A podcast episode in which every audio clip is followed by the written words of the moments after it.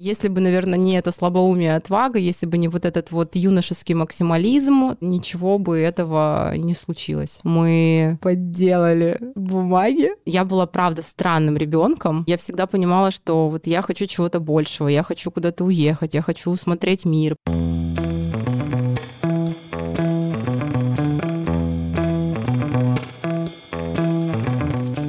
Всем привет! Это подкаст «Комьюнити». С вами Наташа Воченко. Моя цель — вдохновлять людей не сдаваться и не бояться брать на себя ответственность.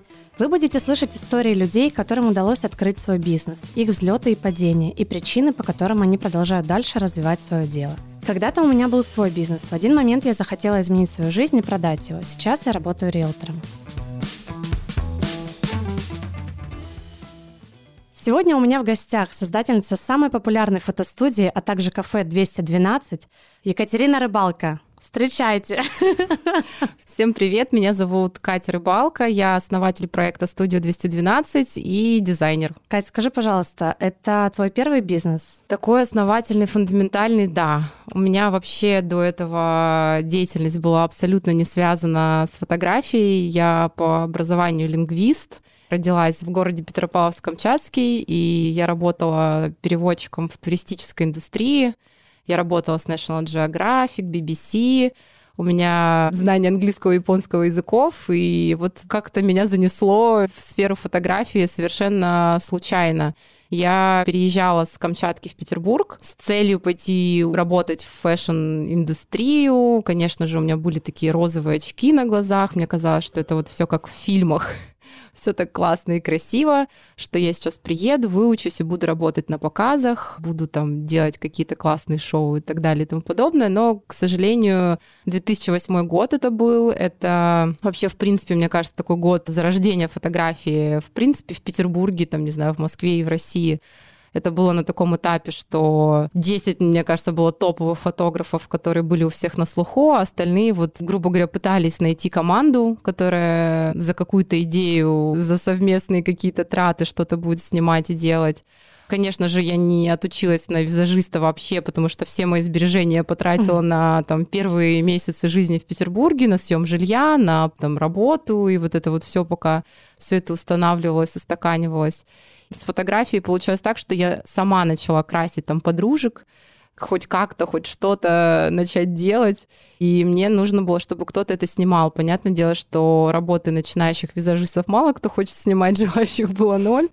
Поэтому пришлось снимать это все самостоятельно, и потихонечку, полигончику вот такая деятельность переросла в какую-то более-менее профессиональное русло. То есть, получается, ну вот сначала вообще ты была визажистом, и в одном лице и фотографом. Ну да, человек-оркестр, стилист, угу. визажист, все до кучи, как говорится. И одежду привезу, и накрашу, и свет поставлю, и отсниму, и отретуширую. Ну вот, в общем, такой, да, процесс, мне кажется, через него все проходят. А как случилось так, что ты решила открыть фотостудию? То есть первая же была фотостудия, правильно, потом уже кафе? Да, фотостудия — это был мой первый проект. Изначально все, конечно же, началось с того, что я как фотограф ходила в разные студии и человек по складу характера, я такой очень перфекционист, мне то там чего-то не хватало, то здесь чего-то не хватало, и мне хотелось какое-то свое пространство, которое будет соответствовать моим требованиям.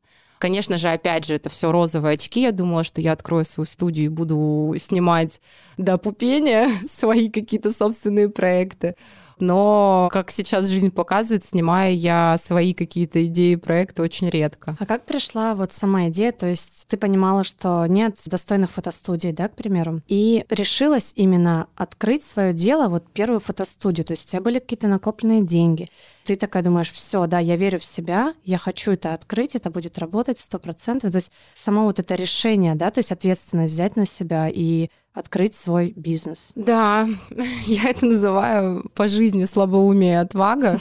Наверное, самый мой главный девиз по жизни. Не знаю, если вот смотреть в прошлое, если вот с высоты нынешних лет и с нынешнего опыта, то, конечно же, я бы, наверное, там все взвешивала за и против, но поскольку мне было не так много лет, и мне казалось, что это все так легко, вот мы сейчас там откроем, сделаем, все будет классно, все быстро заработает, никаких сложностей мы испытывать не будем. Там мой первый бизнес-план, если посмотреть, который я изначально писала вот под студию 212, там, конечно, слезы на глазах и все. Правда, если бы, наверное, не это слабоумие отвага, если бы не вот этот вот юношеский максимализм, ничего бы этого не случилось. Получается, ты, ну, единственный, да, основатель? У тебя есть бизнес-партнеры? У меня есть бизнес-партнер, это мой друг детства, он живет на Камчатке. Ну, вот изначально он первый, кто поверил вообще, в принципе, в эту идею.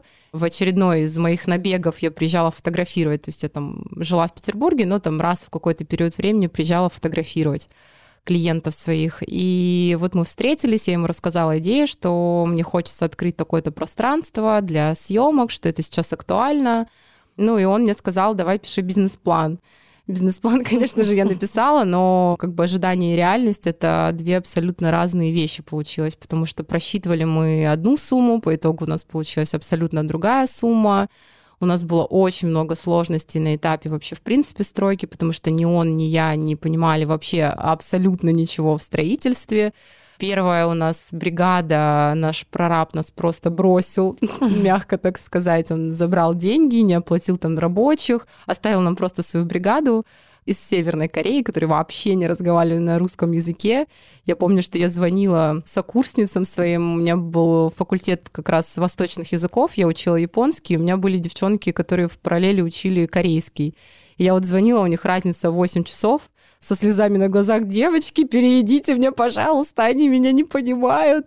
И они мне переводили, мы вот в режиме вот таких вот созвонов на громкую связь, я им на русском, они мне на корейский переводили. Вот я таким образом общалась с бригадой своих корейских рабочих. То есть сложностей было миллион на первоначальных этапах. Я говорю, что если вот посмотреть сейчас с высоты опыта, вписаться вот в это все, это, конечно, надо быть действительно отважным человеком.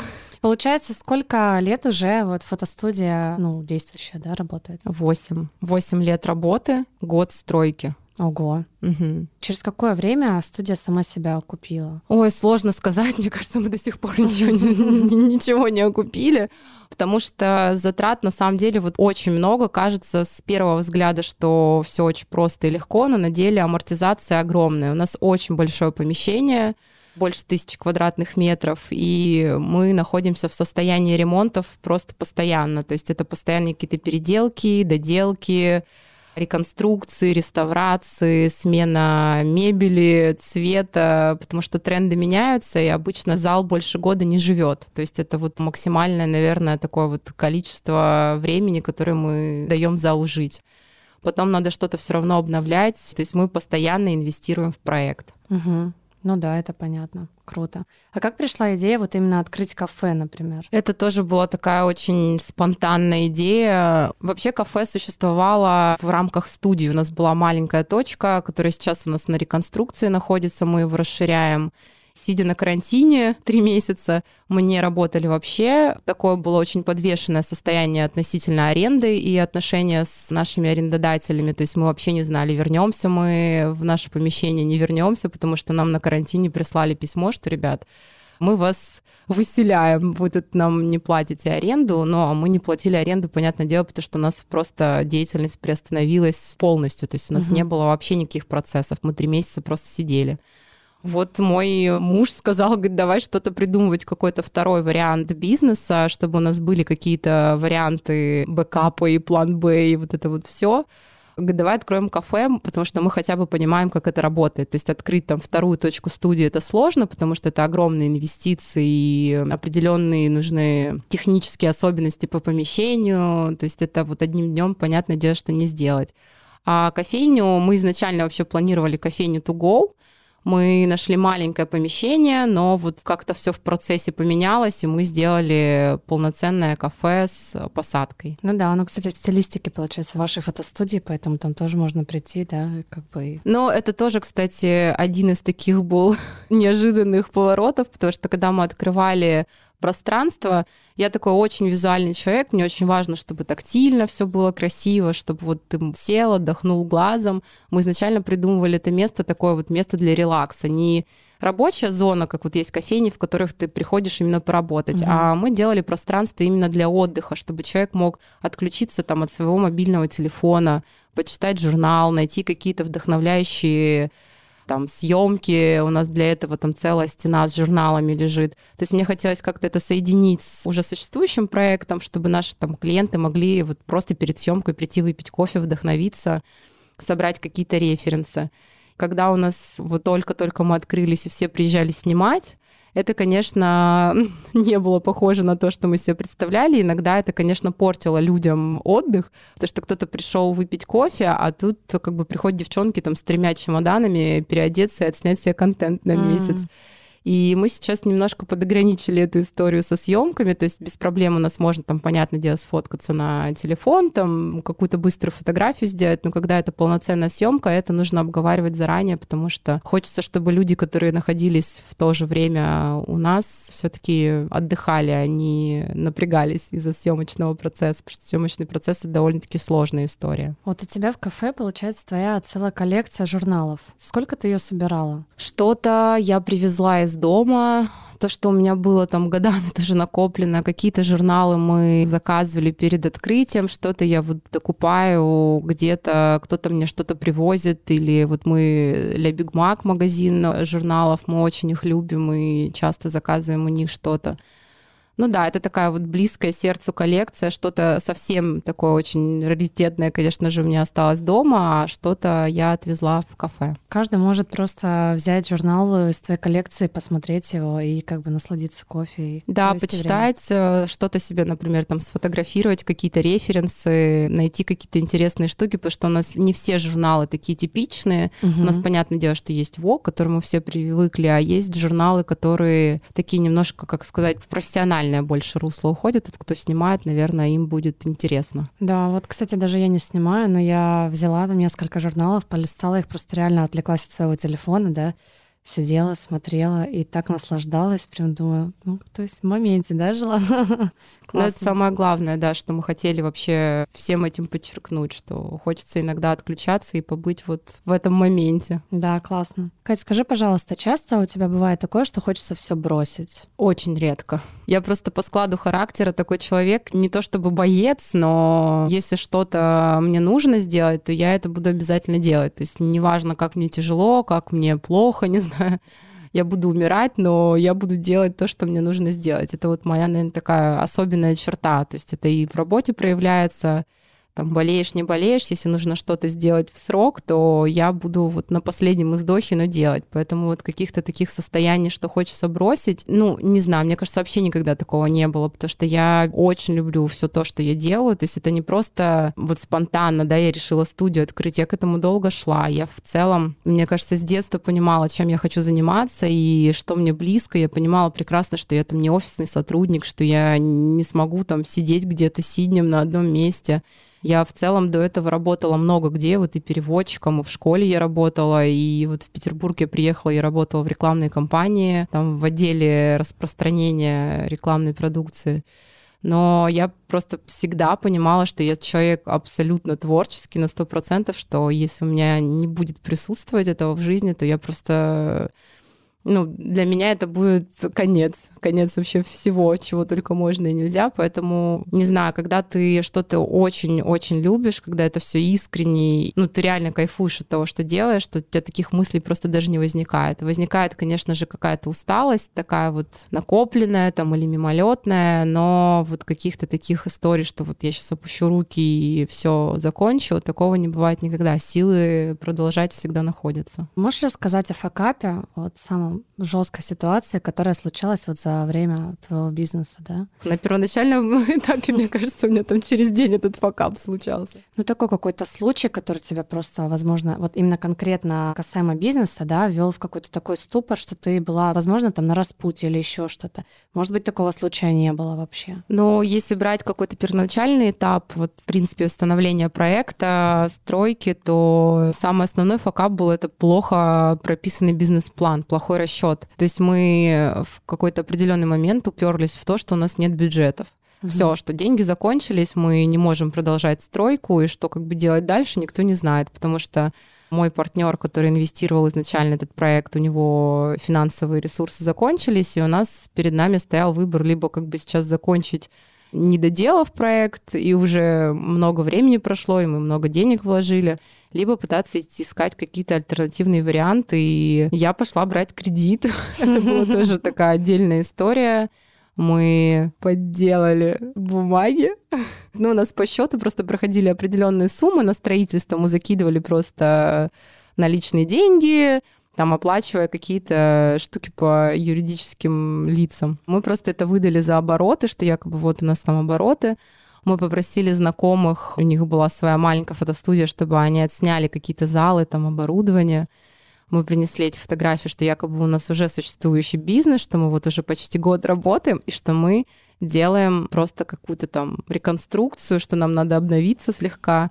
И когда ко мне пришел инспектор, который принимает решение, и увидел, что у нас вот только-только залили бетонные полы, и что типа пустые, вот там местами у нас стены были недоделаны, ну, то есть тысяча квадратных метров — это огромное помещение, и то есть ремонт был сделан частично. Он, конечно, был в шоке. Я там его убедила всеми правдами, неправдами, что, пожалуйста, пожалуйста, мы там все сделаем, все, что нужно, все заполним, все, что надо. Ну, в итоге нам согласовали немаленькую сумму, мне кажется, для людей, которые вот там типа год работают и вообще какие-то непонятные документы предоставили. Нам дали 5 миллионов, и мы вот Ого. на... Это огромная сумма. Но, конечно, процент был тоже огромный там, по-моему, 25% у нас была ставка, огромная, да. Ну, Ого. потому что, опять же, риски, я думаю, что они тоже свои оценивали. Но у нас не было выбора. То есть это, опять же, тоже слабоумие отвага, что вариаций на тему там, каких-то дополнительных инвестиций у нас не было, и был вариант только банка. Вот, и таким образом мы доделали основную часть и открылись летом. То есть мы начали стройку, мне кажется, летом тоже как раз, и летом мы открылись. Ну а с другой стороны, а что делать, да, вот, например, вот вы поняли, что только половина сделана, ну вот любой бы, мне кажется, пошел, да, то есть, по сути, кредит это же просто инструмент, ну вот, когда тебе нужно прямо здесь сейчас, ты берешь все, да, понятное дело, там проценты, то все, но с другой стороны, а что делать? Ну, вариантов-то, понятное дело, никаких у нас на тот момент не было, но я вообще к кредиту кредитам отношусь как, правда, вот к инструменту рабочему, потому что кто-то привлекает инвестиции. Я считаю, что кредит — это та же самая инвестиция, пусть ты там какой-то процент переплачиваешь, но всегда можно рассчитать так, чтобы закрыть его там побыстрее, там, не знаю, сделать рефинансирование или еще что-то. Мы, в принципе, по сей день периодически берем кредиты на какие-то обновления масштабные, если нам надо что-то масштабно обновить. Тогда вообще-то, ну, как бы классная штука. Тебе нужно вот, да, опять-таки здесь сейчас ты просто взял и, ну, и пользуешься. И не да. нужно тебе копить. То есть так вот вы бы сколько копили 5 миллионов? Ну, неизвестно, да? Пока студия стояла так раз, раз, раз. Ну да, и у нас уже в любом случае на тот момент мы уже платили аренду, у нас арендные каникулы закончились, потому что стройка длилась у нас больше, чем мы планировали. Опять же, изначально мы там по глупости, незнанию думали, что мы там за 3-4 месяца максимум управимся, а у нас все это растянулось на год, потому что мы взяли помещение вообще пустое, то есть у нас не было ни коммуникации, ни каких стен. Это просто было огромное, огромное заводское помещение. Там раньше был печатный цех. То есть все, что люди видят сейчас, это все создавалось с нуля. И опять же, при условии, что я на тот момент в стройке не понимала вообще ничего, угу. то есть полный ноль. То есть ты здесь им руководила, а твой партнер, вот он был на Камчатке, до сих пор там находится, правильно? Да, да, до сих пор там находится. Он приезжал несколько раз, вот он приезжал перед открытием студии, помогал мне периодически так просто набегами приезжает, но у нас с ним вот полное разделение, то есть он вообще в какую-то креативную составляющую не вникает, то есть у нас на стопроцентном доверии все это, то есть я во всей этой индустрии работаю уже не первый год, и я понимаю, что нужно нашей целевой аудитории, я очень хорошо ее знаю, поэтому вот такие вот именно креативные решения, они всегда за мной. Вот в чем твоя мотивация? То есть это какая-то финансовая составляющая или наоборот хочется что-то создавать, крутое какое-то пространство? Может быть, у тебя свой какой-то вариант? Ну, вот изначально я опять же говорю, что я девочка из очень маленького города, это Петропавловск-Камчатский. Не знаю, мне кажется, что, может быть, мало кто вообще в принципе знает, где это находится. Это вот был бум летом, когда все границы закрыли, все поехали вулканы смотреть, может быть, и знают теперь. Но мне всегда было мало места, я всегда понимала, что я очень люблю свой родной город, и я говорю, я прожила там больше 20 лет, 21 год, я уехала уже после окончания университета. У меня всегда было ощущение, что, во-первых, я там не то чтобы лишнее, а я была, правда, странным ребенком. Я читала книжки странные, наверное, относительно там своих ровесников. Я странно одевалась. Я, в принципе, сейчас выгляжу там... У меня одежда всегда на 4 размера больше, на оверсайзе. И вот я, в принципе, так всегда одевалась. И для вот маленького города все то, как я выглядела, то, что мне нравилось, это было странным. Я такая была в какой-то степени белая ворона. И я всегда понимала, что вот я хочу чего-то большего, я хочу куда-то уехать, я хочу смотреть мир, потому что там, конечно, с этим были большие сложности. Во-первых, расстояние, то есть чтобы оттуда выехать, можно улететь только самолетом. Там нет поездов, там каких-то да, других альтернативных способов куда-то улететь. То есть это 9 часов мы летели до Москвы а потом ты еще там с Москвы куда-то летишь. То есть цены на билеты просто заоблачные. Я говорю, мне очень повезло, что я в студенческие годы попала вот в индустрию туризма. Я очень много с разными людьми из разных стран, разных менталитетов общалась, и я просто понимала на тот момент, что ну, это место не для меня, что да, это какой-то этап моей жизни, я здесь э, родилась, я здесь выросла, я очень люблю это место, я очень ему благодарна вообще за все то, что оно мне дало, потому что и университет классный, дал мне очень много вот в каких-то моих чертах характера, там вот эта вот упрямость, там целеустремленность, усидчивость, это вот то, что мне дали студенческие годы там умение совмещать несколько дел одновременно, делать там параллельно одно, делать и третье, и пятое, и десятое. Я благодарна этому, но я всегда понимала, что мне просто здесь мало места. Это была самая основная мотивация просто оттуда уехать. Mm-hmm. Потому что мне, ну вот в школе, в студенческие годы еще как-то все более-менее было, говорю, за счет того, что мне была классная, интересная работа и общение с разными людьми.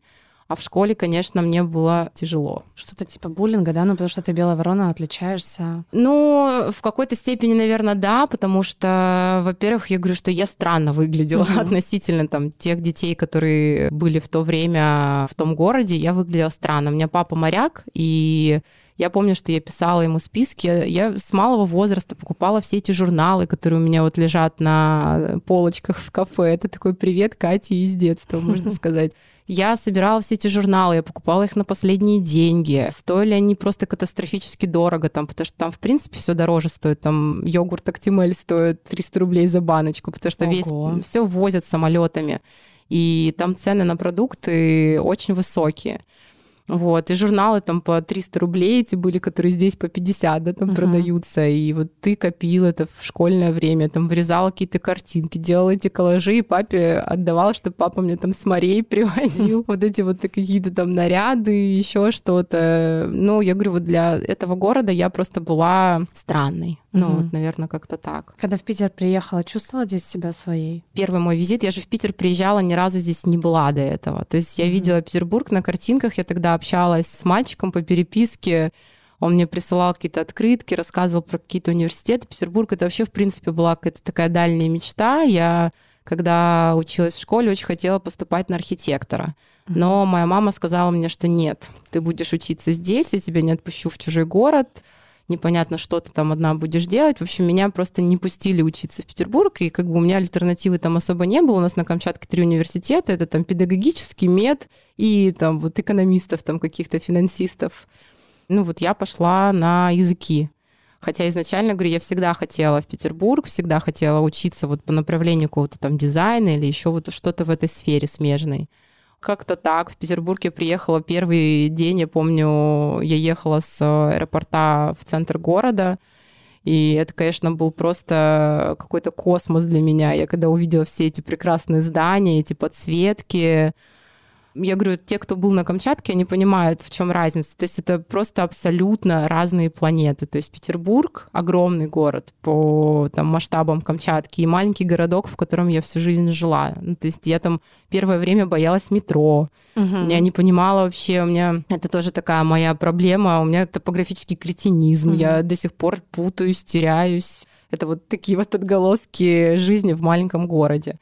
Но это город, где ты действительно всех знаешь ты едешь в машине, можешь встать в пробке и там в пяти машинах соседних со всеми здороваться, привет, как дела, что там нового у тебя, ну вот в какой-то такой степени.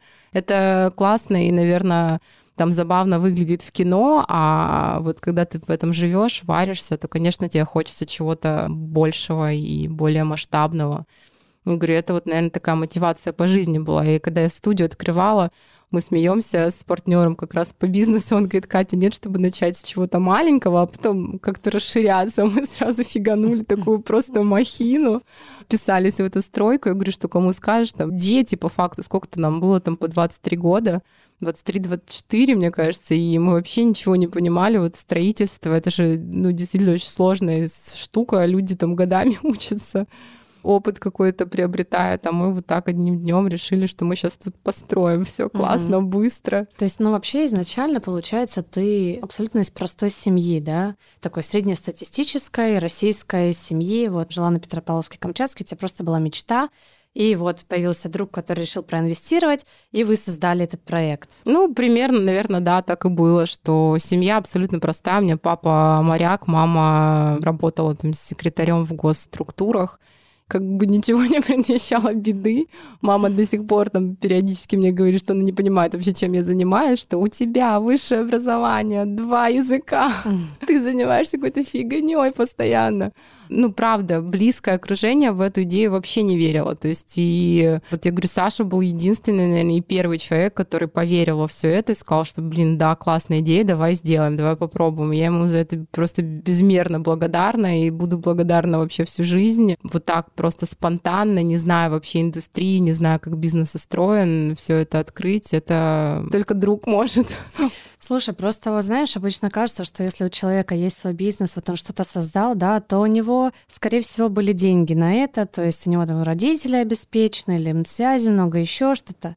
И вот получается, что, ну, как бы истории, ну вот я уже не первый да, раз слышу, вот до этого был подкаст у меня тоже со звукозаписывающей студией, когда просто вот опять-таки слабоумие и отвага. Вы просто есть идея, вы в нее поверили, и все, получилось, как бы вы начали с этим работать? Зачастую просто, когда у людей есть финансовые возможности, они какие-то моменты просто не ценят. Ну, то есть, ну, не получилось, ну и фиг с ним, ну и закроем, ну, ничего не потерял, ну, чуть-чуть потерял, но вроде не потерял. А когда у тебя на кону реально последние деньги, которые ты uh-huh. ставишь на это, у тебя просто нет вариантов сдаваться.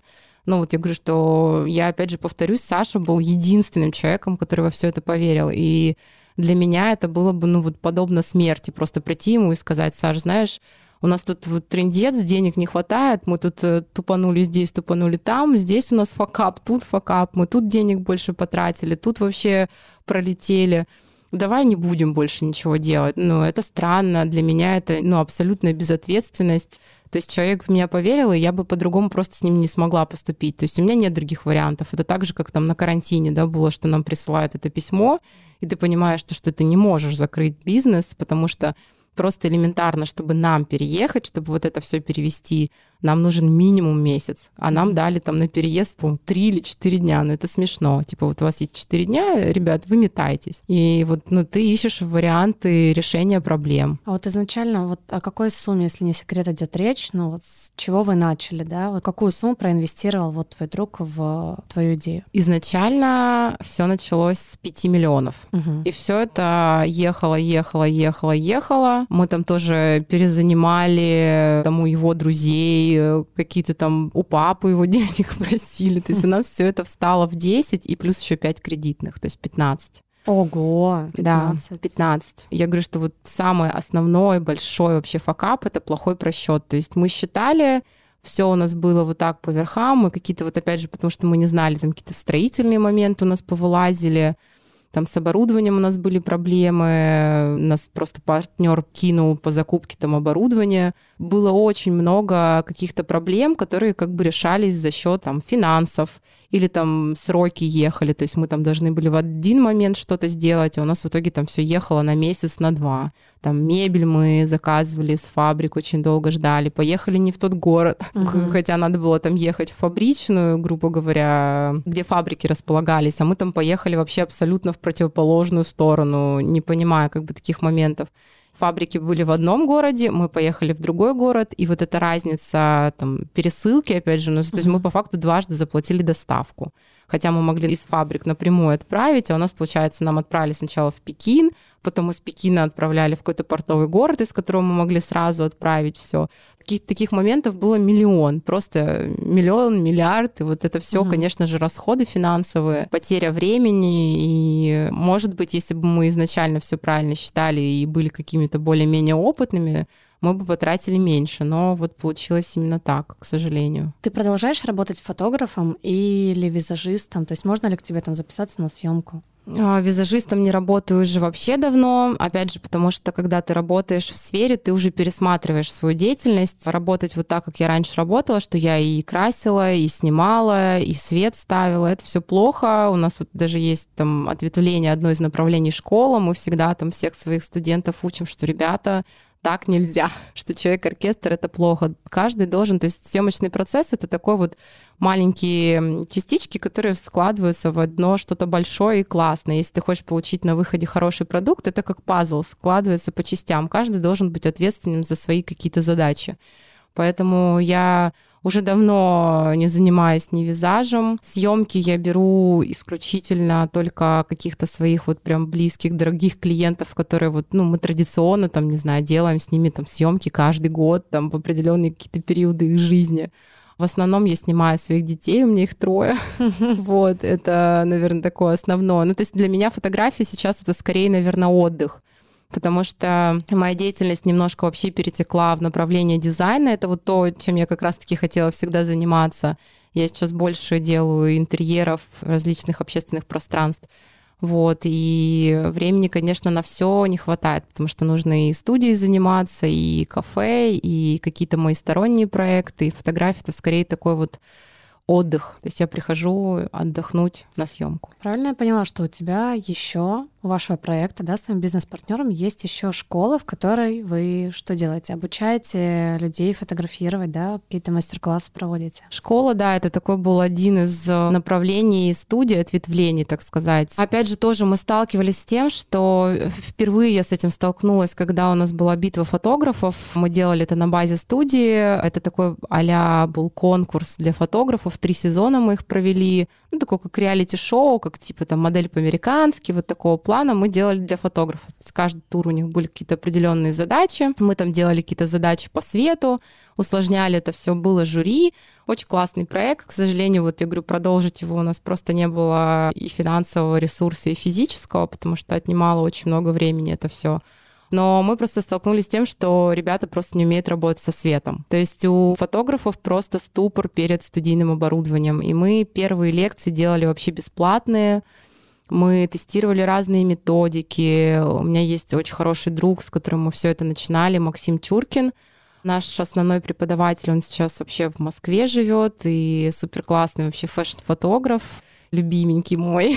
Мы с ним вот начинали это все вот в режиме таких бесплатных лекций, каких-то опен-токов, чтобы просто прощупать, понять, что людям не хватает, какие ресурсы нужно подтягивать, какие знания необходимы для работы там со студийным светом. И мы там первый курс запустили по студийной съемке, второй курс запустили, там курс для начинающих делали, и постепенно это вот превратилось в такую мини-школу. У нас это все на нерегулярной основе, потому что это не коммерческий проект. Мы это тоже делаем в таком ключе для своего удовольствия, потому что и он педагог по основному образованию, и я, и для нас это такой вот кайф мне какие-то лекции почитать. Он тоже супер классный преподаватель, то есть он вот умеет именно свои знания, свои навыки передавать людям. Это очень редко кому дано. То есть ты можешь супер классно снимать, но это не факт, что ты хороший спикер и хороший преподаватель.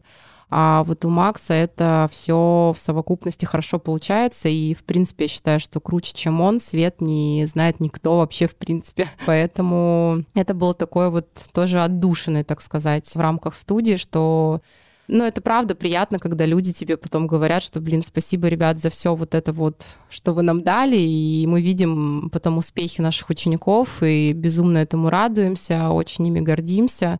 Поэтому вот на постоянной основе, как вот какой-то коммерческий такой, что мы курс за курсом запускаем, у нас такого нет. То есть это не коммерческая история. Просто вот когда мы понимаем, что у нас есть на это силы, есть ресурс, и мы накопили что-то, что мы хотим передать людям, мы делаем какие-то вот такие лекции или мастер-классы, там, не знаю, опентоки. Угу. То есть, когда это происходит, вы там, например, в Инстаграм выкладываете, да, вот там открытая запись на... Да, да, это такой вот за две недели у нас маленькие группы, у нас нет цели там собрать 40 человек угу. или там 100 или 50. То есть у нас цель все-таки дать качественные знания. То есть это там группы 10-15 человек. У нас классные практики, мы стараемся, чтобы это были не только лекционные занятия, потому что я считаю, что все равно, когда ты просто все воспринимаешь только на слух, и у тебя нет практического какого-то применения всему этому, то это не работает. Мы, опять же, тоже пробовали разные варианты обучения, разные методики, и вот мы пришли к тому, что это все равно нужно комбинировать по-другому просто никак. А есть среди ваших выпускников какие-то вот известные уже фотографы, которые прям на слуху? Да много кто, не знаю, та же Вероника Зарян классно очень снимает, она вообще была нашей первой студенткой в первом потоке. Марина Володина, она снимает детишек и семейные съемки тоже. Это вот наш первый поток. Это вот, ну, опять же, там помнится, да, что это такие первые наши птенчики. Вот, да много-много. У нас, я говорю, у нас за сколько, 3-4 года, мне кажется, огромный поток студентов прошел через нас. Угу. Вот. И все плюс-минус занимаются до сих пор фотографией. Это говорю, приятно смотреть, что у людей все-таки это не просто было такой порыв, что поснимаю месяц и все. Нет, это вот прям профессиональная деятельность сейчас у людей, это круто. Скажи, пожалуйста, а вы планируете расширяться, может быть, какие-то новые проекты? Есть уже там мысли? У нас есть существующие направления, которым необходимо дальнейшее развитие и как-то больше внимания и времени уделять именно этому. То есть мы периодически просто вектор смещаем. То есть у нас есть продакшн, мы занимаемся организацией съемок. То есть это и видео, и фото таких вот именно рекламных. У нас вот есть школа, говорю, которая периодически там то запускается, то не запускается, тоже мы периодически перекидываем просто вектор открывать вторую там фотостудию, какие-то там новые ответвления или еще что-то именно в фотостудии нет, не планируем. У меня просто периодически опять же обновляются залы, потому что, как я уже сказала, я считаю, что максимальный срок жизни зала это год, потому что когда все подряд отсняли уже его и вдоль и поперек, то нет смысла там оставлять те же самые декорации. Вот, поэтому у нас бесконечные переделки, обновления, и мы вот свой ресурс финансовый больше вкладываем в это. То есть мы работаем на качество. Мы где-то там улучшаем сервис, где-то там какое-то оборудование закупаем, то есть какой-то прям новый проект мы пока вот не думали открывать. Ну и опять же, вот сейчас кафе на реконструкции, это будет такая вторая полноценная уже точка. Изначально это была маленькая кофейня в рамках фотостудии, куда ходили наши только клиенты, которые приходили к нам снимать. Так возможность между съемками там перекусить, выпить кофе, поболтать, там встречу какую-то провести. Сейчас мы хотим это сделать больше для всех. Ну, то есть это будет классный интерьер, это опять же будет там с привязкой к той концепции, которая у нас есть уже на, в кафе на техноложке. Вот, там будет полноценная кухня, вот, завтраки, десерты. Поэтому вот пока задач хватает. Кстати, хочу сказать пару слов о ваших десертах. Это просто вообще безумно. Я Спасибо. знаю вашего повара Карину. Карина, это восхитительно. Спасибо тебе за эти десерты. Спасибо большое. Я думаю, Карине очень приятно. Да. Ребята, обязательно приходите в студию 212 за новыми фотографиями, а также в их кафе. Кстати, кафе 212 получила награду от журнала «Собаки» за лучшую кофейню года. Подписывайтесь на подкаст, чтобы не пропустить новые выпуски. Если вы хотите поделиться историей своего бизнеса или же хотите дать обратную связь, оставляйте комментарий. А также пишите мне в Инстаграм, ссылку на который я оставлю в описании.